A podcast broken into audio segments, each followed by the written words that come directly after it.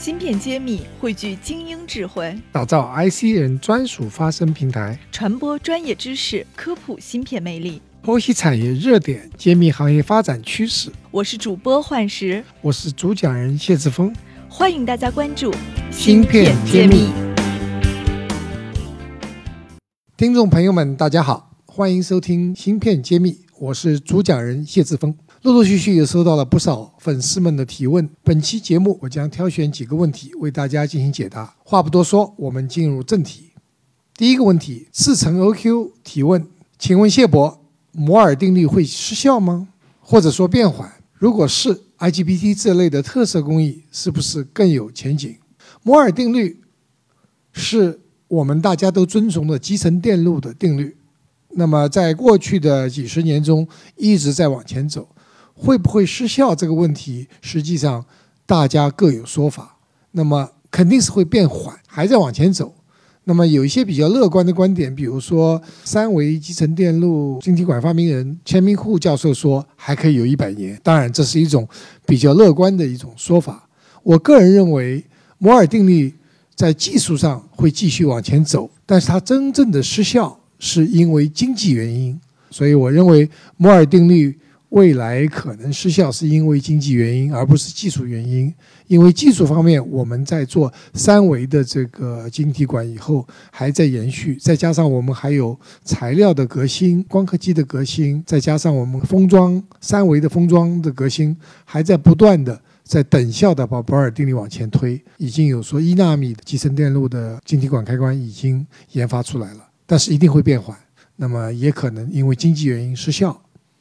那么第二部分讲的 IGBT 这类特色工艺，其实 IGBT 这类功率器件它走的路呢，它不是遵循摩尔定律，它是高电压、大电流这样子的开关，呃，特别是电动汽车上会用到很多 IGBT 这样子的功率器件，它讲的尺寸是很大的尺寸，它不走摩尔定律。那么这类前景呢是非常好的。我们举个例子啊，过去。所有的汽车里面用到的功率的芯片，可能一辆汽车也就是几十块钱到几百块美金这样子的一个用量。那么今天可能要用到几千块美金，甚至上万美金这样子的这个功率器件，IGBT 类的。那么我指的是电动汽车或者是无人驾驶汽车。在这种情况下，那 IGBT 的前景是非常好的。下一个问题，你好，明天提问。此前，台湾地区缺水危机影响到了台积电。请问谢博，晶圆制造过程中水的角色到底有多重要？这么大的晶圆厂用水量大概是多少？这个问题问的是非常好。制造过程中确实要用到大量大量的水，而且呢，这种水还是非常干净的这种 deionized water 去离子的纯水。用量大到什么程度呢？一般现在一个厂大概是就讲一个四万片吧。四万片的八寸厂，呃，每月产出四万片，需要用到八千到一万吨的水，其中百分之七十要生成这种超纯净水或者 DI water。如果说更先进的十二寸的这个四万片的这个生产线呢，可能就要达到两万吨的每天的用量。呃，据我们所了解的情况呢，台积电每年消耗约一百六十亿吨淡水。目前呢，啊，台积电已经能够做到百分之八九十的这个废水。回收，也就是说，这个用完的淡水并不会呃倒掉，而是循环再使用。那么每升水可重复使用呢三四次，但这个量还是有巨大的消耗。那么据我们所知呢，这个半导体行业每年在水和废水处理和服务上支出呢要到十亿美金。那么所以说大家要节约用水，呃，希望我们的废水回收率从百分之八十几到九十几，甚至是百分之九十五以上。那么这是大家努力的一个目标。下一个问题啊，幺八九五九三九零 AJA 提问：谢老师，假如毕业后想从事芯片方面的工作，报考哪些专业比较合适？这个问题问得非常好。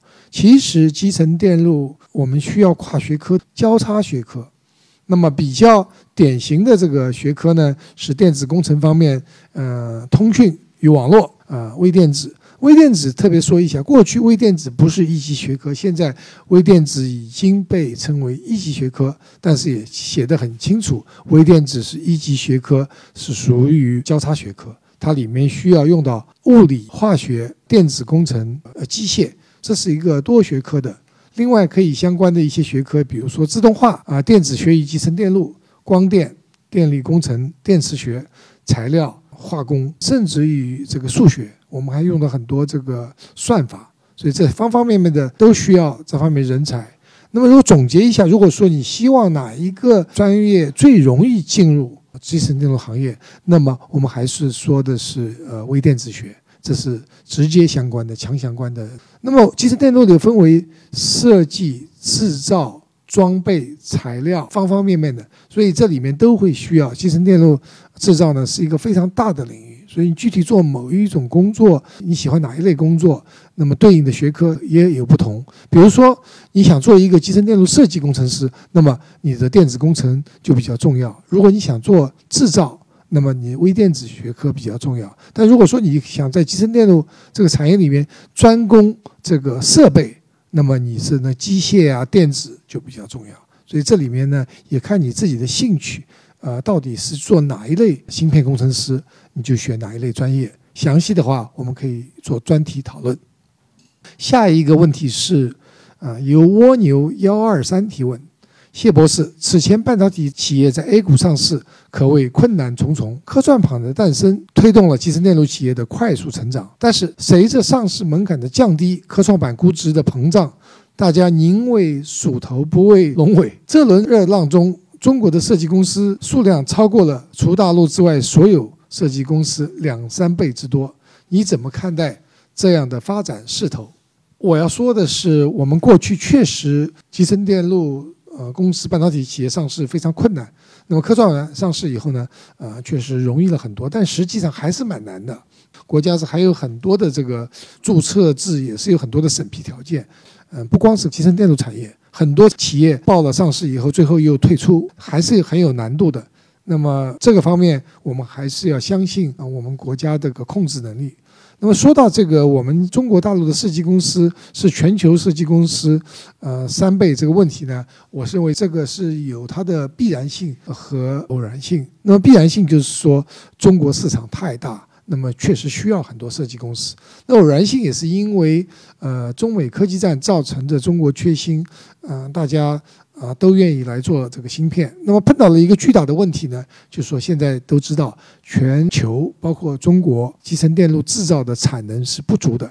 那么这些设计公司因为拿不到产能，很多设计公司呢可能也面临着关门倒闭的一个必然的结果。呃，另外呢，市场。会选择，就是你能不能做出市场需要的芯片，同时能够完成设计、制造、封测这样这个周期，还能赚钱，这些公司能够活下来。所以我认为，大多数设计公司因为它又小又弱呢，会消失。那么回到一个正常状态，呃，大概在三五年以后呢，中国的设计公司的数量通过并购。或者是通过这个市场的淘汰呢，大大降低。从现在的一千七百多家，我觉得比较健康的，那么两三百家成熟的这个设计公司是比较健康的。那么这个问题就回答到这里。本期节目就这样，感谢大家收听，我们下期再见。Hello，大家好，我是幻石。EDA 是芯片设计与制造过程中不可缺少的工具，也是我国集成电路发展的薄弱环节。我国只有寥寥数千行业人才，这样一个小众而又重要的领域正在被大家所关注。七月二十三号，芯片揭秘诚邀您参加二零二一国产 EDA 行业人才交流论坛。当天，我们不仅邀请到了国内首批拟上市的 EDA 企业代表，华大九天董事长刘伟平，国威斯尔新 CEO 林俊雄。同时呢，我们也请到了国内行业发展迅速的星河半导。导体、阿卡斯微电子等公司的高管，他们也将在现场分享他们的最新技术与创新趋势。论坛的报名通道已经开启，欢迎关注“芯片揭秘”公众号，后台回复 “EDA” 获取报名详情。规模有限，一定要报名哦！芯片揭秘，期待你的参加。